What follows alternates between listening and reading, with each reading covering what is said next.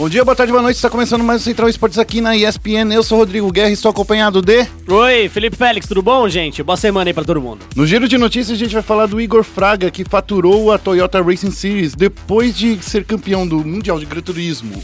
A gente vai falar também do Conqueror, que tem o visto aprovado dos Estados Unidos por Mortal Kombat e agora ele vai poder participar do torneio. A gente vai falar também da Honda Hussey, que tá fazendo transmissão de live stream no Facebook. É, e no momento clutch é tudo sobre Rainbow Six Siege. A Ubisoft confirmou um brasileiro com 10 times e anunciou mudança em todas as regiões. Além disso, São Paulo vai receber a Pro League de Rainbow Six Siege em maio e claro, a NiP foi É vice-campeã. É, vice, mas é com um gostinho de vitória, entendeu? Então eu ia falar que é, a- a- foi, foi derrotada, mas com aftertaste de, de vitória pra gente. É isso aí. E pra finalizar o momento clutch, a gente vai falar do Nobru, que anunciou o Ione Gonzalez, que falou que o nome dele não é Ione, o nome dele é Johnny, por causa do filme. No nome da Johnny. No Foco Next a gente vai falar do Faker, que assinou um contrato histórico com a T1 e agora é. Não é a T1 brasileira, tá, gente? E agora é sócio do clube. Bom, e pra finalizar também o Foco Next, a gente vai falar da On Stage, que vai ser a nova casa, pelo menos temporária, do CBLOL e do circuito desafiante. É isso aí, fique esperto que o Central Esportes começa agora. Vai ser um ataque piscina que parece digno de um overtime de uma final. E daí?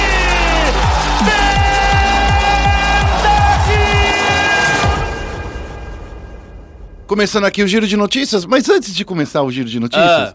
Félix, Ah, a galera tava falando que Ah. a nossa dupla Hum. faz bem pro Central Esportes de vez em quando aparecer. Sabe por quê? Porque você faz os, os comentários mais pungentes. Ah, entendi. Bom, então vamos, vamos fazer isso aqui hoje também, então, né? Vamos fazer vamos, isso. vamos nessa, vamos nessa. Vamos começar com a primeira notícia do Igor Fraga, faturando a Toyota Racing Series, dois anos após ser campeão aí do Mundial de Gran Turismo. É... Vamos ser, vamos ser muito franco. O Igor, ele é um cara que já tá acostumado com os autódromos virtuais, né? Ele já mostrou ao mundo que também é um piloto na vida real e ele tem só 21 anos. E com 21 anos, nesse último domingo, ele conquistou a edição do Toyota Racing Series, que é uma das principais competições da categoria de base do automobilismo internacional. Então, pra você entender, ele correu, tá? Mas foi real. Foi, foi de verdade. E ele ganhou! Ele ganhou! O título é, do Igor, ele veio aí na última etapa do campeonato, que foi disputado nesse fim de semana na Nova Zelândia. Ele entrou no circuito de Chris Amon, precisando apenas de dois pontos para superar o então líder da competição, Lion Lawson. É, o Igor ele saiu na pole position, né? Então, assim, eu acho que ele já vem demonstrando que é um piloto de verdade, É um né? piloto de fuga. Se botar ele no Velozes Furiosos ali, meu parceiro, não tem pra ninguém. Não tem pra Tureto, não tem bang jump de, de carro, não. Não tem é, avião magnético. É doideira mesmo, meu parceiro. É loucura pura. O que eu acho que é mais legal disso tudo é porque, tipo assim, tem muita gente que fala que o, a simulação, né? O automobilismo de simulação não é um esporte de verdade, né? Da mesma forma que falam dos caras que jogam LOL, das pessoas que jogam Counter-Strike, eu acho que nesse caso do Igor Fraga, Félix, é o caso mais representante do, de como a simulação evoluiu e como os corredores, os pilotos virtuais podem se preparar para correr. Que não basta você sair de, de casa do volantinho de casa, tem que ter um preparo físico, coisa e tal. Mas a, experiência de pilotar na pista, eu acho que é muito similar. É, eu, eu concordo. E vai lembrar também que muitos pilotos profissionais utilizam o simulador é, de automobilismo, ou simuladores de automobilismo, para praticar, seja na casa, seja também é, em, em momentos que eles não podem fazer o treino diário deles na pista. Então, a gente é, já viu isso, Felipe Massa mostrando o cockpit na casa dele, como é que funciona. O Rubinho. o Rubinho Barrichello, que não é o segundo maior piloto da história da Fórmula 1 no Brasil, é o terceiro. É o terceiro? É o terceiro. Ele só perde pro Nelson Piquet É, Nelson Piquet e Ayrton Senna. e Ayrton Senna. É, não, então, entrar, na- entrar nesse, nesse ranking, nesse top 3 também é bem, É, então. é bem E difícil. aí, pela primeira vez na vida dele, não é o segundo. Ele é o Exatamente. terceiro. É, então, O que é bom também. Outro né? cara que tem o Rubinho simula- maravilhoso, seu O- delícia. Nossa, vamos chamar ele Se- pra vir aqui? Vamos, se um dia. Meu irmão tirou uma foto com ele. Nossa. Meu irmão tava no Eu, México. eu sou mó fã do Rubinho, sabia? Eu também, a gente vai tentar chamar ele aqui pra trocar uma ideia sobre isso. Bom, é, só pra finalizar a, a nossa notícia também, pra você entender qual vai ser o trajeto do Igor Fraga agora com esse título, né? Essa conquista dá pra ele o direito de disputar a Fórmula 3. Isso. Essa categoria da Fórmula 3, ela é de responsabilidade da Federação Internacional de Automobilismo, que é a FIA. Então, ela é uma das primeiras portas de entrada pra Fórmula 1. Isso. Ó que, que, que, que coisa da hora pra você que, pô, mas cadê os brasileiros no Fórmula 1? A gente quer ver de novo o Felipe Massa, de fato, depois do acidente que ele teve é, na cabeça, né? Ele, muita gente fala que ele nunca mais foi o mesmo, tal, e que a gente tá sem uma representação forte. Fica de olho aí no nosso Igor Fraga, que é um cara que veio do simulador de automobilismo e quem sabe um dia pode chegar aí na Fórmula 1. O cara tem só 21 anos. O cara é um absurdo. É isso aí. Vamos passar para a próxima notícia. Vamos falar do Conqueror, que tem o visto aprovado e agora vai poder participar da final do, do Mortal Kombat, né? Isso, a, a Warner Games, ela anunciou eh, na semana passada, no final da semana, na quinta-feira, né? Que o visto eh, norte-americano do Conqueror pra jogar o Mortal Kombat 11 tinha sido aprovado. Ele foi campeão da Liga Latina, então. Com isso, ele já ganha presença eh, no Mundial da modalidade desse ano, que acontece dia 8 de março em Chicago. Chicago. Chicago. Exatamente. Não, é, que é Chicago. francesa.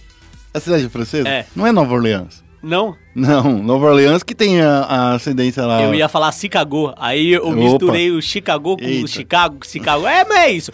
8 de março, em Chicago, Wellington de Castro, que é o Conqueror, é jogador profissional de Fighting Games e havia tido esse visto negado que quase impediu ele de representar o Brasil, não só no Mundial, mas em outros torneios internacionais também. É importante lembrar que depois desses quatro vistos negados, a comunidade se mobilizou. O Isso. Killer Shinnok, né, que é um dos campeões aí do, do Twitch Rivals, do, de Mortal Kombat 11, ele encampou uma campanha, inclusive a gente divulgou aqui na, no SPN Sports, né, na, na semana passada, é, na semana retrasada, se não me engano, é, e aí a gente falou e eu acho que com isso, com a imprensa divulgando, com a, a- a comunidade de- é, também se mobilizando, o, o consulado norte-americano aqui em São Paulo deu, um, deu uma olhada em tudo, tudo que tá acontecendo para saber que ele não ia lá para lá para ficar, né? Que ele tava Sim. indo para competir, porque a maior pegada para esses caras que estão jogando torneios de videogame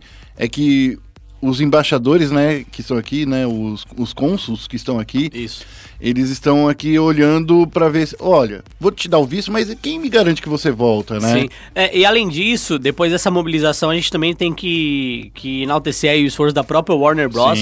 É, que foi atrás também pra ajudar o, o Conqueror e também da NetherRealm Studios. É, ambas as empresas se esforçaram aí pra pra ajudar o brasileiro a conseguir o visto pra participar do, do Mundial. Eu acho que é a primeira vez que a gente vê uma história falando de visto, né? É... Aprovado. Aprovado. É. Porque sempre é, teve esnegado, teve esnegado, teve esnegado. E agora a gente tem uma aprovação aí em cima da hora, em cima da hora. Sim. Mas conseguiu. O torneio, como a gente falou, acontece dia 8. Então, provavelmente ele ainda deve pular alguns bloquinhos nesse fim de semana, já que o carnaval está entre nós, já está dentro de nós. Já tá inclusive. aqui, ó. É. O Félix tá todo brilhante. Carnaval pegou ver. nesse fim de semana, meu parceiro. Loucura. O Félix é, blo- bloqueiro. Sou bloqueiro. Bloqueiro. bloqueiro. Falando em, em bloqueiro, tem uma pessoa que tem um punho parece um bloco de concreto. Nossa. sabia disso? Que se te dá um soco, você cai no chão. Você desmonta. E ela é a Ronda Rousey. É, a Ronda Rousey há muito tempo já falou que é fã de videogame, já posou com fantasia de Pikachu há um tempo atrás. Ela já foi, inclusive, lá no, no San Diego Comic Con. Foi, E foi também na E3, foi, é, usando cosplay. Foi. É da hora isso, né? Essa parte, essa parte geek da Honda, né? É, eu, eu acho animal. Ela já falou que é fã de Dragon Ball, fã de Pokémon. E agora ela vai fazer stream no Facebook, pelo menos uma vez por semana. Isso. Pra E- não atrapalhar os treinos dela. É claro, né? Pra, não só isso, mas assim, a Ronda, ela. Ela. Não vou falar que ela, ela saiu totalmente do universo da luta, não, né? Ela teve uma passagem de sucesso bem dominante pelo UFC. Sim. Ela era do WWE. Ela voltou agora para algumas participações do WWE também, mas ela também tem uma carreira de atriz. Sim. É, então, ela tem inúmeros outros compromissos que não dá pra ela ficar fazendo live diária como o seu live streamer favorito, que provavelmente não está mais no Facebook, deve ter voltado pra Twitch. É, ela diz que uma vez por semana ela pretende começar a jogar Pokémon Sword and Shield. Que é da hora. É um jogo bom? É, é, É. Pra quem gosta. É um jogo bom, mas ao mesmo tempo que é bom, é ruim. Você não gosta de Pokémon? Eu gosto e não gosto de Pokémon. Eu Caramba. gosto de Pokémon, mas eu acho que o fã de Pokémon ele é tão otário quanto o fã de FIFA. Ah, é verdade. Porque é o cara Eu que acho. compra o mesmo jogo É. desde 94. É. Exatamente. É. Poc- mas pelo menos no Pokémon você tem uns bichinhos diferentes, Sim. né? No FIFA, é os mesmos bichinhos que É você verdade. coleciona, porque os bichinhos são seres humaninhos também. São os jogadores. É. Bom, é, só pra gente abrir uma aspas aí da Ronda no Twitter, ela falou que o streaming de jogos é uma das mídias mais autênticas e esse é o momento certo pra que eu, no caso ela, eu estou falando como se fosse ela, comece a streamar exclusivamente no Facebook Gaming. É, o Facebook Gaming, ele começou em 2018 e contratou streamers em destaque ao redor do mundo com uma estratégia horrível do meu ponto de vista. É, o Facebook Gaming replicou a mesma estratégia que outras desenvolvedoras, que outras, na verdade, plataformas de streaming, Sim. certo? Acabou desbalanceando muito da parte financeira em relação ao mercado de streaming. E agora grande parte dos streamers que recebiam muito mais do que eles mereciam estão voltando pra Twitch ou estão deixando de receber tanto. E esse foi o nosso giro de notícias. Foi nas giro de notícias com duas pequenas farpadas, uma na, na Niantic e outra no, no Facebook Game. Por mais que eu ame, as duas empresas elas estão com estratégias bem equivocadas nos últimos anos. É isso aí, vamos agora falar um pouquinho de Counter-Strike. Quer dizer, não, mentira, não é Counter-Strike. A gente já tá tão acostumado, né, a falar isso. Vamos falar de Rainbow Six, vamos pro Momento Clutch. Okay, E no Momento Clutch a gente vai co- começar a falar aqui o bloquinho, já que a gente tá falando de carnaval, né? É, é o, é o, É o bloco do Arco-Íris 6. bloco do arco-íris 6 com a marreta atômica aí. Caramba, oh, é sério, eu tava muito, muito. Só pra, só pra gente situar, o Rainbow Six aconteceu agora o, o Mundial do Rainbow Six, o Six Invitation no último final de semana, e de lá saem, como sempre, né, uma tonelada de notícias. Aham. Então, assim, a gente separou apenas três, né, falar, claro, do resultado do torneio e falar de duas notícias que saíram de lá, mas tem muito mais coisas. Por exemplo, uma notícia que não tá aqui, Félix. Rainbow Six Siege vai sair com suporte total ao Xbox Series X e também do PlayStation 5. No dia de lançamento do PlayStation 5. Ah, tá. Porque eu ia te perguntar, nossa, mas isso daí é uma obviedade. É, Mas no dia do lançamento, ok. É, Essa é a notícia. Porque É, por- geralmente no dia do lançamento você não tem esse tipo de, de recurso, esse tipo de suporte, é, né? vai receber uma atualização. Quem não tem o jogo vai poder. é, Aham. porque o PlayStation 5 e o Xbox são retrocompatíveis. Se você já tem o jogo, já vai poder jogar ele. Isso. Mas vai ter uma atualização para o jogo rodar 60 frames por segundo, umas coisinhas extras a mais. Essa é uma notícia que a gente não colocou, mas a gente acabou colocando. Olha só, Maneiro. é bom exaltar quando a desenvolvedora faz o mínimo, né? É Exatamente. muito bom. Geralmente, muitas delas não fazem o mínimo. Quando faz o mínimo é uma delícia. É, mas agora a gente vai começar a falar sobre a notícia sobre o, o, o eSports do Rainbow Six, né? Que Isso. é, já começou falando, já começamos falando sobre o Brasileirão de Rainbow Six, que vai ser transmitido lá no On E Stadium, que Isso. é uma- um nome para você guardar na cabeça, porque nesse programa ainda a gente vai falar outra vez sobre esse On E Stadium. Uhum. É, e vai ter 10 times no Brasil, né? No, vai ter mudanças em todas as regiões, Uhum. mas o Brasil vai ter 10 times disputando. É, é importante a gente ressaltar que o Brasil foi a primeira região a ter um campeonato nacional, inclusive. Offline, né? É, isso, Campeonato Nacional Offline, é, inclusive foi uma grande treta interna da Ubisoft, porque o Brasil, é, reclamava-se muito que o Brasil já estava acostumado a torneios offline e tal, e aí eles mudaram o esquema da Pro League, porque a Pro League também era presencial, e aí eles falaram, não, a Pro League não pode ser presencial porque tem que ser padrão. E aí o Brasileirão de Rainbow Six se tornou o torneio offline aí, o torneio presencial da galera, ele acabou sendo replicado também nas outras regiões, então foi uma iniciativa muito grande do Brasil, que é um dos maiores mercados da Ubisoft. Então não é uma novidade essa implementação tão grande, né, com público, é, com 10 times também, ser feita já aqui no Brasil em primeira mão. É isso aí. Então, e- mas, mas além disso, além dessa, dessa atualização, o, o cenário competitivo como um todo vai mudar. Agora, para você se classificar para o Mundial do ano que vem, você vai precisar passar por um sistema de pontos muito similar ao que a gente vê na APT de tênis, né? E também no Dota Pro Circuit, por exemplo. Isso. É, a, cada, a cada ano serão quatro splits disputados. Uhum. Todos os splits vão terminar com um Major. E esse Major que vai dar pontos para aqueles times disputarem um Six Invitational. As quatro regiões é, vão ter é, es- esses esquemas separados, né? Por exemplo, América Latina, que reúne México, América Latina Sul e Brasil, vai ter um esquema, vai ter um Major para essas. é, vai- elas vão disputar uns- o campeonato, as regiões vão disputar é, os campeonatos e vão mandar seus representantes para o Major.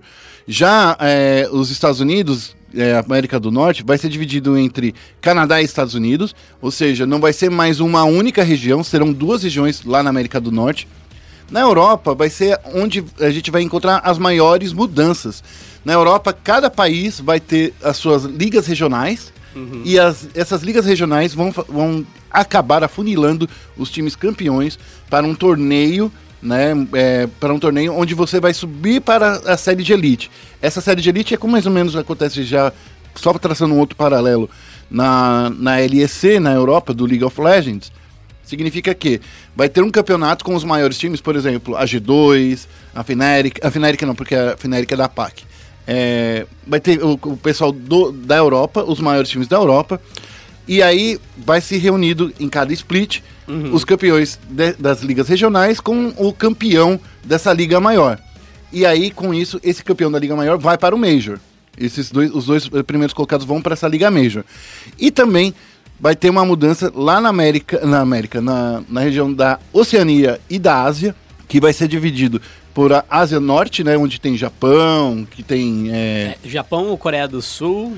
Japão, é, Coreia do Sul, deixa Eu acho que a China deve entrar nisso daí também, né? Ó, tá aqui, ó. Japão, Coreia do Sul e Sudeste Asiático. A China ainda não tem um, Rainbow, é, um competitivo do Rainbow Six Siege. É, O su- su- su- Sudeste Asiático tá na Ásia Norte. isso. Não faz muito sentido, né? Por que na Ásia, na Ásia Sul, É. é onde tá a Oceania? É. Porque é a Ásia, Mas Ásia Sul é Sudeste. Oceania, não é Ásia. É, entendi. É, mas é assim, né? A, a região é dividida dessa forma. Tem que dar um professor de geografia pra esses caras. Ô, vou, vou falar pro Rob. Rob, Ô. Rob. Vem cá, Rob. Ô. Márcio, Márcio Canosa, que já veio aqui no programa duas vezes. Márcio, vamos dar um... tô- eu tô ligado que os franceses acham assim, que só existem duas regiões. A França e o resto do mundo. É. E, não, a França, Montreal, que é um anexo da É. França, por mais que não seja. Mas ainda é França, França sabe? ainda é. E aí tem a Ásia, que é a Ásia Sul e a Ásia Norte. Você tá de brincadeira comigo, meu parceiro. Bota os caras, sei lá, no cursinho da, da, do vestibular aí. Mas beleza, gostei. Acho legal essa divisão. O Rainbow Six Siege ele foi lançado em 2016, né? Isso. Então a gente tem quatro anos aí já de Rainbow Six Siege e quatro anos, consequentemente, de competitivo também. Então acredito que demorou-se um pouco pra chegar num formato ou pra tentar se costurar um formato, mas eu gosto desse formato. Lembrando que a Europa tem muito time, então é por isso que eles precisam fazer esse tipo de movimentação, né? Sim. De ter torneios menores pra se juntar num torneio maior. E a América Latina tem muito time no Brasil e poucos times nas outras, é, nos outros países.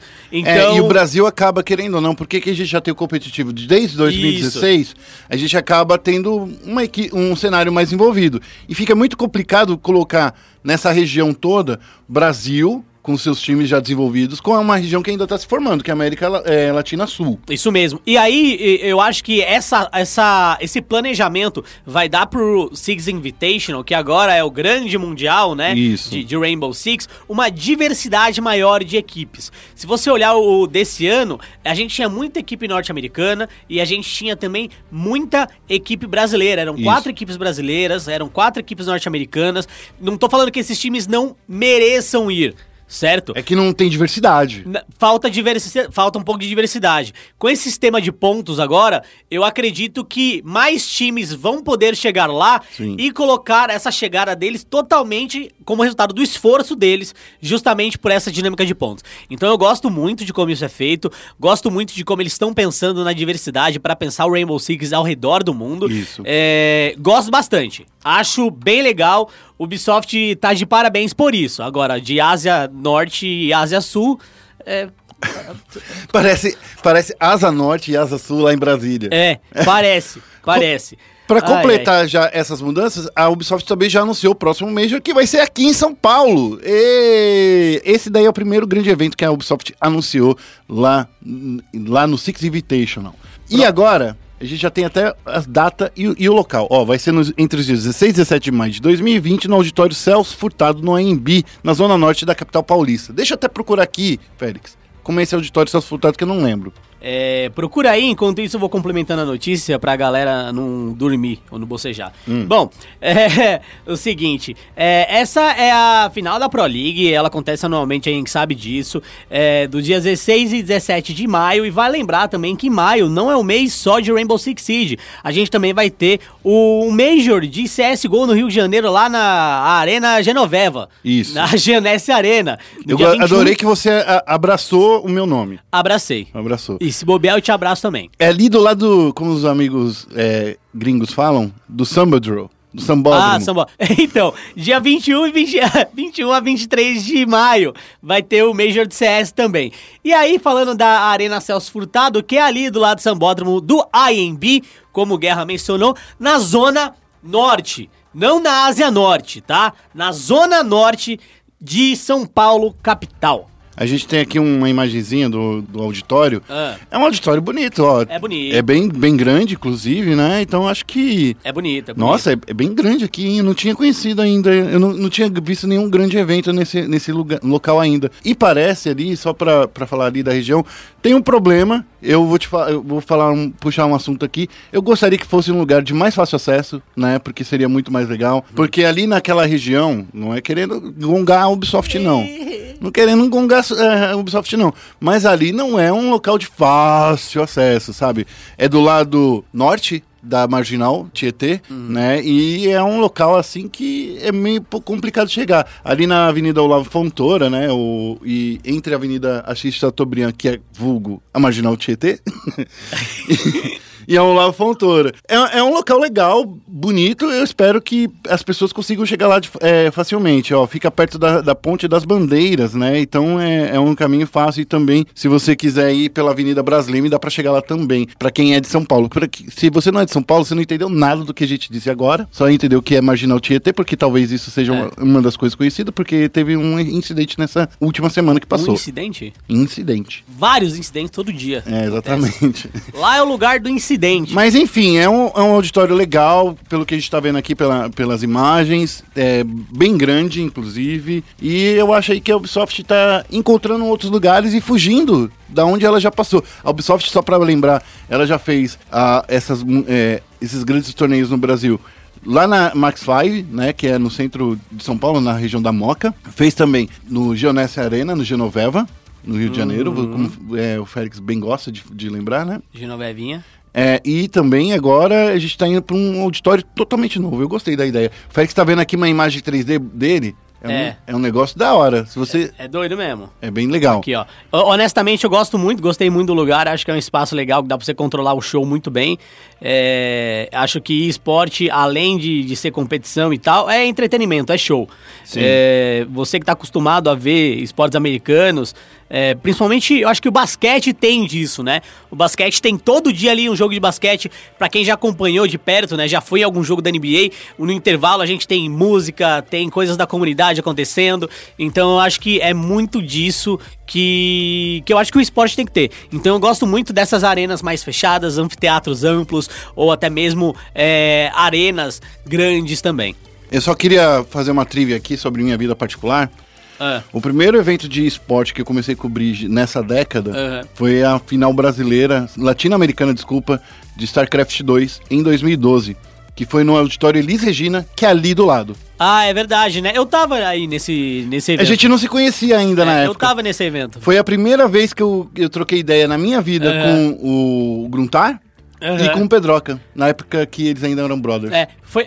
Eles não são mais brother? Não são mais brothers. Sério, mas tretaram? É, mas eu, é aqui, bastidores. Bom, é, terminando o assunto, legal ter mais um evento desse, desse porte de Rainbow Six Siege no Brasil. Mostra ainda mais, reforça o que a gente estava falando é, anteriormente, né? Sobre a importância do Brasil dentro da Ubisoft. Então é muito, mais muito legal a gente ver isso. E o que é muito, muito legal também é a gente falar e ver. É o quê? é, é falar o que aconteceu. Já que a gente falou de tudo que aconteceu pré a grande final do Six Invitational, Isso. vamos falar dos nossos campeões brasileiros. Dos caras que mereceram. Que eu acho que se, se não tem um marretão, tinha que ter uma marretinha É, para e- segundo lugar. sabe? Porque assim, a NiP é a grande campeã de honra do Six Invitational. É, e eu acho que assim. é, Primeiro falando do Six Invitation de maneira geral, Sim. acho que esse foi um evento fantástico. Mais um evento fantástico entregue pela Ubisoft. Gostei bastante dele. Gostei muito do Around da coisa. Eles divulgaram até uma animação. Você viu a Sim. animação? Animal.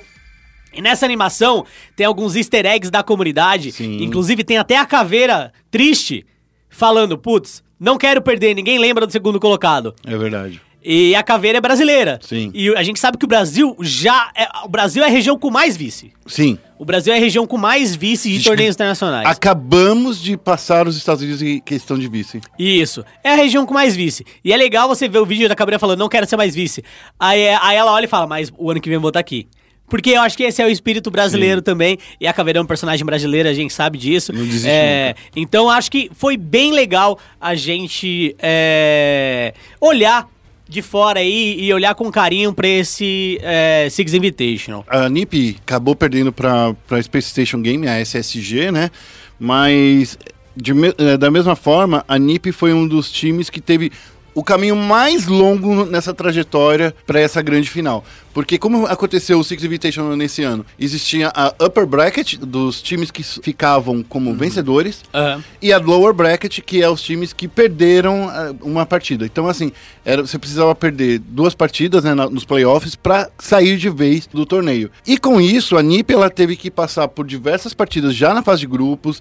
Ela teve que passar por. Deixa eu só contar aqui: uma, duas, três, quatro, cinco, seis. Seis partidas só nos playoffs. Eu acho que também tem, tem uma a questão que agrava um pouco mais, contando um pouco da história dos playoffs, né? Hum. É. A NiP, nas quartas de final, ela enfrentou a Team Salomige, né? A Isso. TSM acabou perdendo por 2 a 0 e aí ela acabou caindo pra lower bracket. E na lower bracket, o primeiro adversário dela foi a G2. A G2, que é a antiga Penta. Isso. E por mais que a gente saiba que a G2, nesse momento, já não é mais aquela grande força imparável que era anteriormente, a gente tem o Pengu, que, se você acompanhar as matérias da Ubisoft, foi eleito o melhor jogador de todos os tempos pelos próprios colegas. Sim. É, então, você olhar para um time que tem o Pengu e fala, mano. Esse time aqui é absurdo. É- e eles é acabaram zica. eles acabaram batendo a, a G2 por 2 a 0 Logo em seguida, eles enfrentaram a, a Dark Zero, que era um time que tava destruindo na fase de grupos. Sim. É um time que, cara, jogou muito bem o primeiro jogo dos playoffs e eles fizeram um 2 a 0 pra cima da Dark Zero. Isso. E aí, logo em seguida, eles tiveram pela frente a BDS Sports, que também fez um- um torneio muito bom. Que inclusive eliminou o MBR da, da, da competição. E na Losers Final, eles pegaram de novo a TSM, a Team Solomid. E Exato. esse jogo, Foi, meu foi- parceiro, Foi encardido. esse jogo, por mais que tenha sido 2 a 0 foi embaçado. Foi. Foi embaçadíssimo. E aí você poder devolver um 2 a 0 que você tomou no início dos playoffs é uma história muito legal. Muito legal. E, Muito legal. Cara, honestamente, eu acho que esse time da NiP, inclusive, eu acho que a gente já vinha falando, principalmente você, Guerra, que Uhum. acompanha mais, há um tempo, esse time da NiP é bom, esse time da NiP hoje é o melhor do Brasil, esse time da NiP é muito bom. E os caras, de fato, você olha eles no, no palco internacional, eles têm uma postura um pouco diferente, por mais que eles tenham aquela postura emotiva brasileira, em diversas vezes você olha os caras extremamente concentrados, falando, meio que se falando pelo olhar só, tá ligado? Quando mostra ali, depois de um round, Sempre se é, cumprimentando na vitória na derrota. isso. Então é um time, cara, que fez bonito. E há um tempo atrás eu tava até falando, pô, o Brasil tá indo mal em torneio internacional e eu não gosto que o Brasil tenha muitas vagas pra esses torneios internacionais. Porque parece que a gente tá lá. De favor.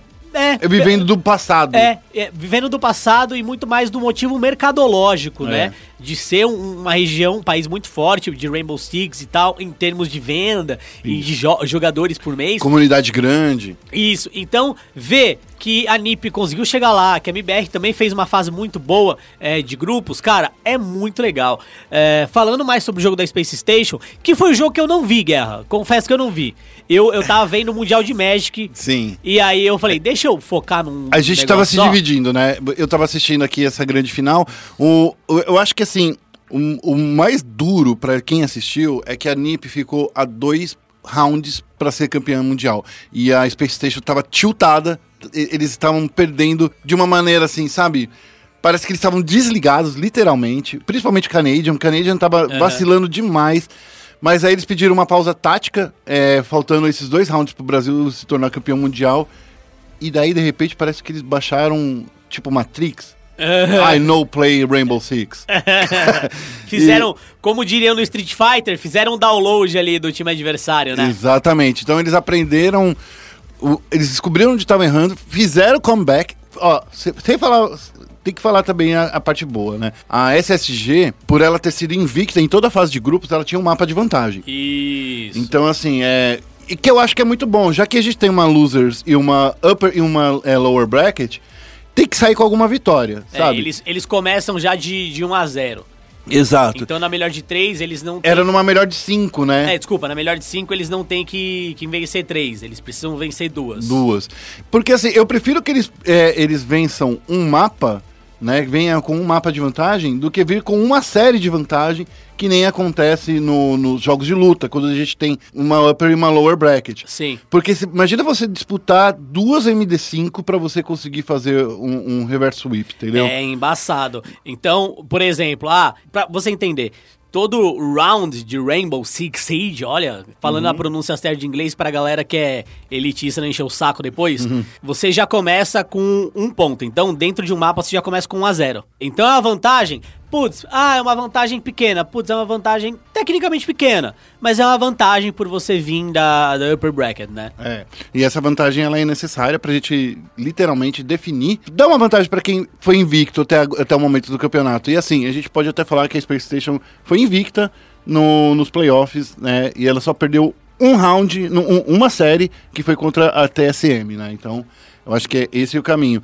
E no final, assim, por mais que tenha sido doloroso pros brasileiros, pra gente É, que tava antes assistindo. da final, né? Porque na final eles tomaram. É, eles tomaram dois aí É, exato. de nós. Eu, a- eu, acre- eu acredito que a gente no, no Brasil, a gente sofreu um grande baque, porque fazia muito tempo que eu não via minha timeline no Twitter, todo mundo discutindo, o, tava todo mundo jogando muito bem, o Bo- e o Bob, que é o manager que tá, da, da equipe, que tava lá como técnico, atrás da galera, tava comemorando cada, cada ponto, cada, cada bate, sabe?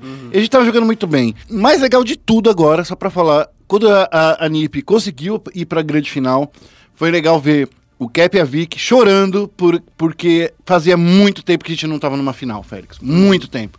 Desde da, da conquista da Pro League do, da, da Team Liquid, lá em 2018, 17, 18? Foi. 17. Acho, acho, foi, acho que foi 17. É, então.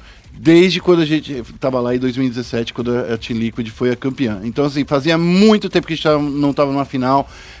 Por isso que você acreditava, inclusive, que a gente tava com vagas extras, né? Isso. Eu sempre falava que, que o Brasil é a Coreia do Sul do Rainbow Six. Eu parei de falar isso, né? Mas enfim, foi uma grande final e eu acho assim. Parabéns pro Canadian, que é o maior vice da história do, do, do Rainbow Six. Ele participou de praticamente todas as finais que ele disputou. Então, assim, cara, é muito bom também ver o, o outro lado da vitória, o comeback. A Space Station jogou muito bem, se recuperou. A NiP vacilou, vacilou sim. Não dá pra falar que não, não. É, é- a NiP vacilou. Eu acho que talvez estava muito confiante, overconfident, né, que a galera fala. E acabou perdendo aí de virada. Eu gostei muito de ter acompanhado o torneio nessas duas semanas, né? Uhum. Eu acho que foram duas semanas bem legais pro, pro fã de Rainbow Six Siege, pra quem gosta de esportes também. Sim. Se você não acompanha com frequência é, o Rainbow Six Siege, sempre quando tem um Major é muito bom você acompanhar, porque tem histórias muito legais é, dentro do Rainbow. E o sistema de produção de, de conteúdo que a Ubisoft faz é muito legal também. É muito legal. É, vejo a animação lá que eu falei, é, que é, é bem maneiro mesmo. É, eu gostei bastante. Tô bem feliz com, com o resultado da NIP em específico. Tô bem triste porque não gostei da forma como o sorteio foi feito. É, sorteio Hum. dos grupos, colocou três brasileiros no mesmo grupo. É, acho que eles deviam seguir um modelo mais parecido com, com a Libertadores e trazendo pro eSport um modelo mais parecido com o Mundial de League of Legends, né? É, no Mundial de League of Legends, se você sorteia dois times da mesma região, é, dependendo ali de qual pool você tá, é, esses times não podem ficar, então ele passa pro grupo seguinte. Então isso acaba diversificando mais. Eu acho que quando você vai numa fase de grupos, Uhum. você não quer ver times que você já vê nacionalmente jogando entre si. Mas eu entendo, Félix, sabe por quê? Porque assim, existe a possibilidade dos times passarem, certo? Claro. E o Brasil mandou quatro times pra lá. Claro. Então, assim, poderia existir a possibilidade dessa grande final, é, dessa, gran- dessa- desses playoffs, terem quatro times brasileiros. Então, eu concordo Ia com ser você. muito complicado se acontecesse Eu isso. concordo com você, é por isso que eu, que eu é, dei outros campeonatos como exemplo. Sim. Então, o que eles poderiam ter feito é o seguinte: Diminuir o pool do Brasil também. É, é, não, não só isso, o que eles podiam fazer é, pô, eles fazem esse sorteio para que os grupos tenham variedade Uhum. entre regiões. Depois, com os times que passaram dos play, pros playoffs, você faz um novo sorteio de pool de novo. E aí você consegue colocar, você dá prioridade para times nacionais se enfrentarem no playoff. Até porque Pra representar aquela região. é, é muito mais legal quando você tem dois times brasileiros disputando um, Um playoff, um né? playoff do que uma fase de pontos. É, então, os times brasileiros disputando o playoff, você traz mais energia, traz mais história do que só um jogo da etapa de pontos. Então, a Ubisoft, se né, o Márcio estiver escutando a gente aí, Márcio, anota aí, bota na sua agenda aí, ó. Vou, vou dar aula aqui, ó. Vou dar aula. É, pega os pools, você separa, tudo bonitinho, tenta variar bastante na etapa de grupos. Pros playoffs, se passarem é, dois times, por exemplo, é, da mesma região ou coisa do tipo, é só tentar colocar eles numa bracket mais parecida, mais similar, que eles possam se enfrentar mais cedo. Mais próximo, né? Isso. Então, assim, eu acho que essa é uma dinâmica bem legal. Eu gosto de ver times de mesma região se pegando no playoff. A gente já viu isso aqui na Libertadores, né? O ano passado com o Internacional, é, Grêmio e, e Flamengo. Cara, foi histórico aquele jogo e brasileiro gosta bastante disso. Mas se enfrentar em fase de grupo é chato pra caramba, velho. É isso aí. Bom, a gente vai partir agora para a última notícia aqui do Clutch, que a gente vai falar. É rapidinho, tá? É, é mais uma efeméride do que uma notícia. Porque o Nobru, o maior jogador em número de seguidores do Corinthians, ele apresentou o novo reforço do clube de futebol, que é o. Como é que você falou, Félix? É Johnny. Johnny Gonzalez? Iane Gonzalez. Johnny Gonzalez. É Johnny você- Gonzalez. Você tinha falado Johnny. É porque ele fez um é videozinho falando que o nome dele não era Iane, era Johnny. É isso aí. Isso aconteceu na live do Nobru, inclusive. A galera que tava assistindo na hora teve a possibilidade de ver o Johnny Gonzalez, Johnny Gonzalez, jogando uma partidinha com o Nobru no Free Fire. E é isso aí. É, é- é essa notícia. essa notícia. E eu queria dizer que essa notícia, por mim, não estaria nesse roteiro. Mas eu sou. Eu sou free, fi- free Firezeiro. Eu quero colocar alguma coisa. Momento Free Fire. É, Momento Buia. mim. Eu vou mudar o nome do quadro, inclusive, pra Momento Buia. Por mim, essa notícia não estaria no roteiro. No lugar dela, eu colocaria a vitória do PV no Mundial de Magic, tá? Mas o Pra- PV não tá no. Não é do jogo de tiro. Não importa. Se tem brasileiro, tem tiroteio, meu parceiro. Entendi, entendi. Entendeu? É metralhadora de Sky Control neles, Tá bom. tá? Tá bom. Só queria dizer isso. Mas enfim, Por PV. mim, não estaria. Então vamos colocar uma Se notícia eu de fosse- última hora aqui no Se Clutch. eu fosse o roteirista desse podcast, não estaria. Então, uma notícia de última hora no Clutch. PV é campeão mundial de Magic. E esse é o momento que? Clutch. Porque foi clutch pra ele. Foi bem clutch pra ele. Foi bem clutch pra ele. O, o Conta P- aí, você que assistiu. É, o, o PV, ele jogou contra o é, Márcio, português que ele jogou. Isso, Márcio. É, jogou contra o português, então foi legal porque eles acabaram devolvendo o nosso ouro. É, acho muito bom. acho muito bom quando esse tipo de coisa acontece. Mas é importante é, a gente ressaltar aí que o PV é um dos maiores jogadores da história. É, tá no Hall da Fama do Magic. Ele tem 32 anos, joga Magic desde os 8 anos anos de idade, foi eleito duas vezes, dois anos seguidos, o melhor jogador de Magic já também, Isso. e agora volta vencendo o Mundial Standard, né, do, do T2, dentro do Magic Arena. Ele jogou de Sky Control, que é um baralho branco e azul, que tem como objetivo controlar bastante a mesa, tem bastante encantamento, e aí ele começa a popular com tokens, ele baixa algumas criaturas mais bombinhas pro combo dele, é, e aí ele consegue vencer. Ele foi o grande campeão não só da competição, mas como da Winners Bracket. Então ele chegou na final já com um jogo de vantagem, igual. Igual não, mas parecido com, com a Space Station. Certo. Então ele não, ele não ganhou um mapa, ele ganhou um- uma partida inteira.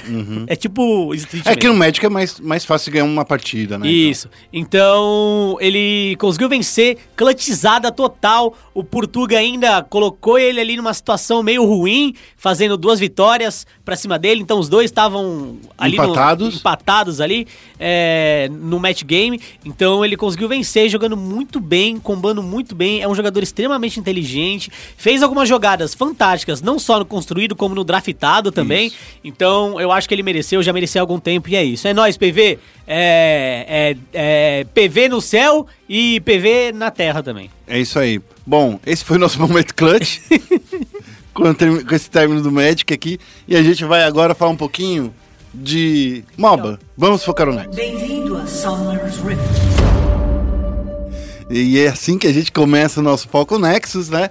Porque a gente poderia trazer o Magic também pro, pro, pro Foco Nexus, né? Porque você tem que bater lá no, no, no- no mago do outro lado, não é? Eu não sei como funciona. É, é, é. É assim? É, tem.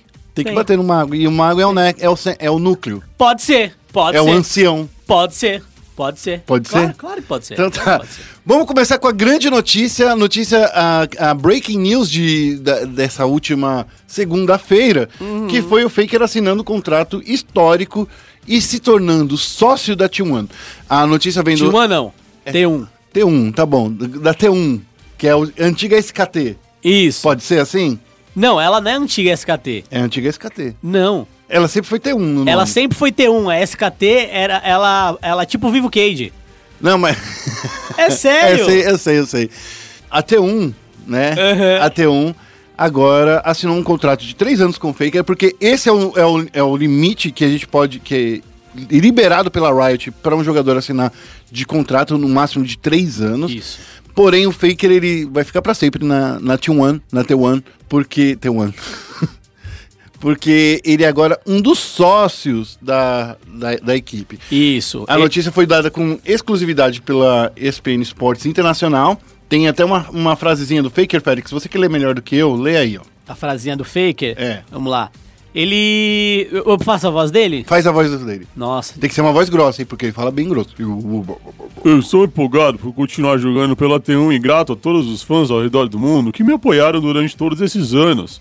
Estou honrado em me tornar sócio da T1 e ansioso para trabalhar com a equipe de liderança, além da minha carreira de jogador. Eu amo essa equipe, tenho orgulho de ajudar a moldar o futuro desta organização. O Faker, só pra vocês terem uma ideia, gente, quem, quem não acompanha o- um pouco de League of Legends, espero que se você não, não acompanha League of Legends e não tenha saído lá no Clutch, que você esteja, esteja ouvindo agora, Faker é considerado o maior jogador de esportes da atualidade Isso. no League of Legends, né? Isso. Ele começou com 17 anos Da história! Da história do Da League of Legends. galáxia! Ele é o Pelé do League of Legends. Só que agora a T1, ela não vai fazer que nem o Santos fez. O que, que o Santos fez? O que, que o Santos fez? Deixou o Pelé ir pro Cosmos. E daí o que aconteceu? Ninguém mais viu o Pelé depois disso. Justamente. Aí o que aconteceu? O cara da T- T1 falou, pô, lá no Brasil tem um maluco que chama Kami. Putz, fizeram um bagulho com ele que a gente tem que fazer com Faker aqui. Porque o Faker é tão bom quanto o Kami. Então, Vamos, fazer melhor. vamos fazer melhor. Vamos dar parte da equipe pra ele. É isso. Aí falaram, Faker, pode ser? Aí ele falou, pode ser, tem brócolis? O, o Faker, assim que ele se aposentar, ele vai ser uma das partes de liderança da, da T1 e também ele já tem planos aí de, de continuar jogando, inclusive, ele não pretende parar tão cedo. Ele falou que quer ser pelo menos mais duas vezes campeão mundial. Ah, mas pra ser duas vezes campeão mundial, acho que do jeito que ele tá hoje, tem que jogar pelo menos uns três anos só. Um ano ele vai perder, vai dar aquela chorada, aí no ano Mas seguinte ele já vem volta chorando há dois anos, e né? Ganha, e ganha dois seguidos. Hã? Ele já vem chorando há dois anos. Ele tem que chorar três anos seguidos? É, né? O Faker, para você, outra, outras curiosidades aqui que a gente colocou, o Faker ele já foi um, um dos garotos propagandas da SKT, a maior empresa de com- telecomunicação da Coreia do Sul. Isso. É, ele já jogou, ele já participou em comerciais. Deixa eu até achar aqui o nome daquele o que último foi da Adidas, né? É- Foi da Adidas? é. É sim, sim. Que ele faz a musiquinha Tim John, Bi John, Tim John. É que eu não sei. Ele Ele já fez também comercial com a Nike, inclusive. Até a um, Nike? até um tem, é, tem patrocínio da Nike. Ah, então foi da Nike esse comercial. Então foi da Nike? Então- Acho que foi. Que Tá. É ele falando, né, gente, nome de cidade lá que eu não entendi nada. E ele também participou de uma grande é, ação de marketing com Son Heung-min, que é o jogador do Tottenham Hotspur. E assim, lá na China... Monstro. Lá na China, Monstro! quando a SKT foi jogar o Mundial do, do League of Legends, juntou 10 mil pessoas na porta do hotel esperando pro Faker descer pra tirar uma foto com ele. Monstro. E aqui no Brasil, quando o Faker teve aqui no Brasil, teve um maluco que pulou no Geonesse Arena pra tirar uma foto, pra vira, fazer um momento histórico de que o brasileiro é, é zoeiro e quebra as regras. Não, não quer. Não, não. Não pode pular, não pode. É quebrar a regra. Guerra. O brasileiro em nenhum momento quebra as regras. Não? Ele só não respeita os limites. Ah, então tudo bem. Ele não É respeita. diferente. Você quebrar alguma coisa é diferente de você não respeitar. Isso. O brasileiro, ele é gentil. Brasileiro. Não, ele só queria dar um abraço no Faker. Só queria dar um abraço. Porque o Faker é incrível. Fake é o, o- o deus dos joguinhos eletrônicos. Exatamente. E ele come vegetais. Então, jovem, coma vegetais. Exatamente. Bom, vamos para a próxima notícia, outra notícia curtinha, porque a gente está terminando aqui o programa. A gente vai falar do One Stadium, que vai abrigar temporariamente o CBLOL e o Circuitão. Se você não esteve acompanhando as notícias do esporte na, na última semana, porque estava no bloquinho de carnaval, né, Aham. você não deve ter ouvido que houve um grande incidente em São Paulo no dia 9 de fevereiro, onde a zona norte de São Paulo foi alagada. Se você tava num bloquinho de carnaval, provavelmente você deve ter passado por uma situação parecida. É. Porque chuva é normal. O que acabou afetando os estúdios Quanta, onde são executados o CBLOL e o Free Fire, né? O torneio de Free Fire, o LBFF. Isso. E aí a Riot estava com um dilema, precisava encontrar uma alternativa para continuar com o campeonato, porque essa reforma do Quanta, dos estúdios Quanta, pri- principalmente na área onde é, era o estúdio do CBLOL, subiu um metro e meio, acabando afetando não só o cenário, mas também afetando muitos equipamentos de transmissão. Porém, a On Stadium vai ser o novo local é, que vai abrigar o CBLOL e o Circuitão. A On Stadium é uma arena de e-sport que foi inaugurada em dezembro de 2019 aqui no bairro da Aclimação, em São Paulo, e aonde vai ser também transmitido o Brasileirão de Rainbow Six. É nessa On Stadium que também a Riot vai receber. A On Stage, só para vocês terem uma ideia, é uma arena que tem, deixa eu ler aqui de novo, ó.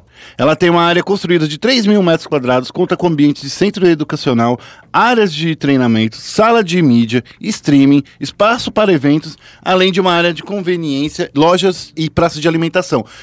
Vale lembrar que também tem um- uma arena para 300 pessoas assistirem. Porém, entretanto, contudo, o On Stadium não vai receber o CBLOL, é, é, visitantes do CBLOL. Por que que não vai receber? Pergunta aí pra mim. Por quê? Porque o próprio estúdio Quanta, que é onde é o local oficial, não recebe É, público. tá mais que certo em não receber. Porque, por que, que você vai colocar público num local onde tem. Só porque tem possibilidade, mas é o seu local, entre aspas, reserva? Porque não é só abrir É. as portas e deixar a galera entrar. Sim, claro. Porque você tem que chamar é, é, pessoal do Corpo de Bombeiros, segurança, você tem que chamar. É, tem que ter uma aprovação da prefeitura. Sim, não é da noite pro dia. sanitária, alimentação. Não que a On Stage não tenha, deve ter já, né? Exato. Mas quando você começa a receber de fato, porque a On Stage não tá recebendo o que hoje em dia? Ainda nada. Então seria meio que o primeiro evento que eles receberiam. Exatamente. Então, teria que estar com tudo isso aí aprovado. E né? pode até estar com tudo aprovado. A questão é, daí colo- é, coloca a um stadium lá pra receber, e daí, sei lá, em abril volta o CBLOL pro Estúdio Aham. Quanta. E aí o que acontece? É Daí tirar não- o doce da boca da criança. Exatamente. Então, assim, não faz o menor sentido. Gente, vocês que estavam reclamando disso no Twitter, para de Sério, reclamar. tá reclamando? Tinha muita gente reclamando. Tá reclamando? Quem É, tá pô, reclamando tem, disso? tem 300 lugares, é do lado do metrô. Por que, que vocês não abrem as portas pra gente assistir o, o CBLOL lá? Porque não é simples assim. Estavam reclamando mesmo? Estavam reclamando mesmo. A galera tá reclamando? Tava reclamando. Meu Deus do céu. Então tem que, para tem de que reclamar. pensar um pouco também. Agora, eu entendo, ó. Não é porque o local pode receber É pessoas claro. que vai receber. Uma coisa é você reclamar, ah, o CBLOL não tem público. Isso é horrível, deveria ter. A LLA agora vai ter público. O Rainbow Six vai ter público. Outra coisa é você reclamar. Pô, alagou o CBLOL, vai pra um stage. Ó, mas lá dá pra receber público. Por que não vai receber público? Porque a mecânica não é essa no momento. Não tem como receber público num torneio que já não tem público, jovem. Você pode reclamar que queria um CBLOL com público. Isso é outra coisa totalmente É, diferente isso é uma coisa. de reclamar que durante o, o plano B do CBLOL tem que ter público. Obviamente não tem que ter. porque- Primeiro que nem era pra ser num stadium. Justamente. Então, assim, olha, se você tá reclamando sobre isso, bota a mão na cabecinha, bota a mão na boquinha e fica quieto. Isso é o Felipe Santana Félix falando. E é assim que a gente vai terminar o nosso, momen- é, nosso Foco Nexus. Momento, momento farpas. momento farpas contra o público. Não é assim, mas é verdade, gente. O Félix é isso aí. É, é, é por isso que vocês gostam dele. Porque ele fala real, a true Eu, da true. eu, eu gosto do público. Eu acho que o público do LoL é um público que merece uma liga maior. Sim, O, o público brasileiro de League of Legends merece um- uma liga maior nacional. pelo menos igual a LLA. Me- pelo mínimo, no mínimo, no mínimo igual a LLA. No mínimo, merece. Tem audiência pra isso. é, não sei se tem os recursos, né? Mas eu acho que tem audiência pra isso. é, eu acho que merece. Agora, uma coisa é uma coisa, outra coisa é outra coisa, né? Você não vai encher o saco porque o plano B ah, alagou agora, ó, que legal, alagou. Fudeu tudo, agora vai ter público. Não, não é assim que funciona. Você tem todo, todo um planejamento, tem que ter logística, não é assim, gente. Já que você tá falando sobre. Vamos falar de 2021. Só fazer uma conjectura. Você É. acha que se fosse na- no Quanta, no estúdio Quanta, lá onde é, longe de acesso de trem. Quer dizer, não é tão longe, é, é 15 minutos andando dos trens. Tanto da Leopoldina quanto da estação Ceasa. Aham. Mas que não é um lugar, assim, de fácil acesso. Sim, sim. Não é tão próximo assim.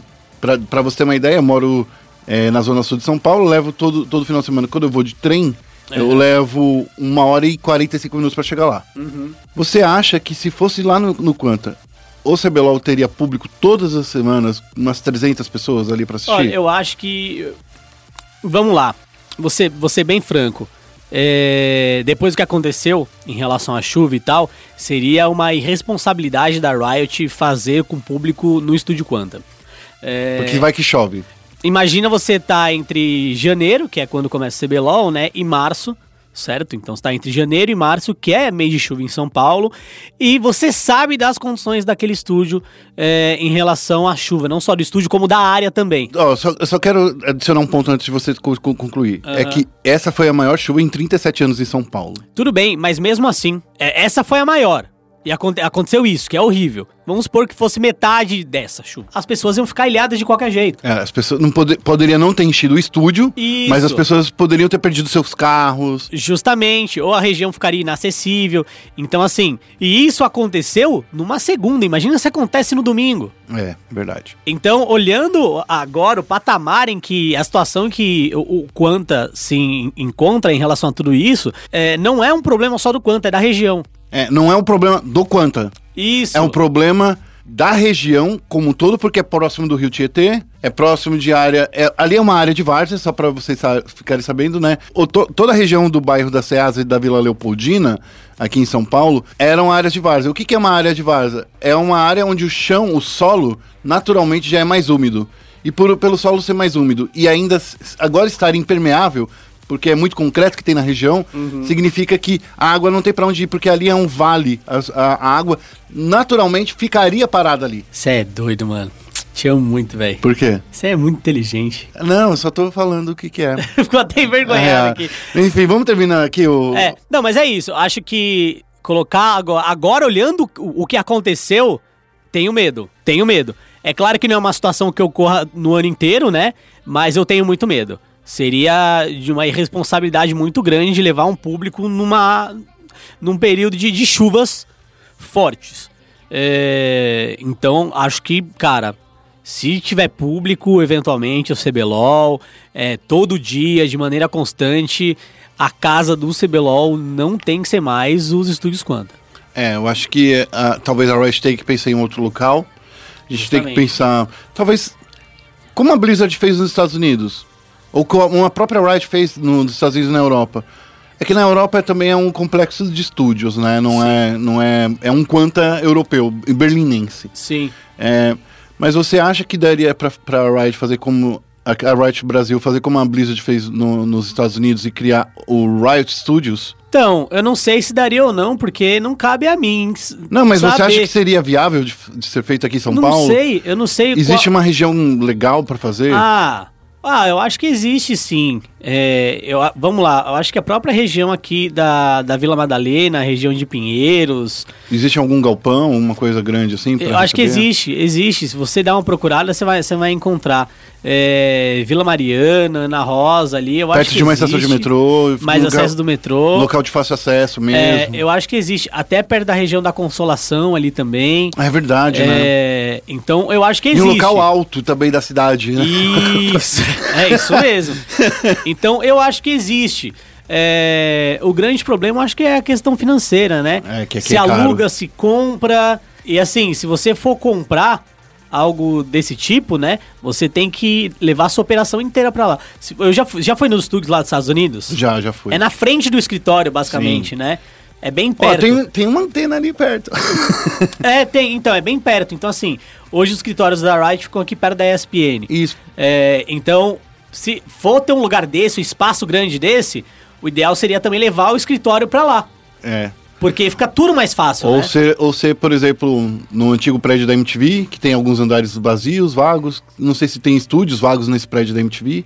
Então, é, é, Teria, honestamente. Tem, eu, Opções existem. é, eu fico muito feliz de não estar na pele na, da pessoa que vai É do decidir Caco, né? isso. É, fico muito feliz de não estar na pele do Caco, mas fico muito triste de não receber o que ele recebe. É isso aí. e a gente vai ficando com o Central Esportes por aqui. Acesse nosso site espn.com.br barra esportes e fique sabendo tudo o que aconteceu no mundo dos esportes eletrônicos, como tudo que é, é, aconteceu no Six Invitational, o que aconteceu nos acidentes da, da, da, da Quanta, na Riot, e tem muito mais matérias, entrevistas em vídeo, que tem um monte de entrevistas bacana que aconteceu, que a gente vai publicando semanalmente. Nessa semana a gente tem uma entrevista com o Scrap Do, que é o técnico da. Fúria. É, exatamente. Depois que eu falei o- o- o nick dele, que você entendeu, né? É isso aí. E acesse também nossas redes sociais, SPN Esportes BR. Félix, como as pessoas te seguem? As pessoas é, podem me seguir na rua, mas mantenham, por favor, um- uma distância saudável de mim. Tipo, Não. 5 centímetros? Não, acho que uns 3, 4 braços. Tá bom. Pra eu não ficar com muito medo. Mas você também pode me seguir no Twitter, arroba FeoFélix. É, essa semana, inclusive, eu tava jogando Olsen com um, um seguidor meu. Ah, da hora. Ficamos até as 3 da manhã jogando Olsen. Por isso que você tá com essa olheira. É, e vou pegar um energético ali depois. É isso aí. A gente vai ficando por aqui. A gente se ouve na semana que vem. Um abraço e tchau, tchau.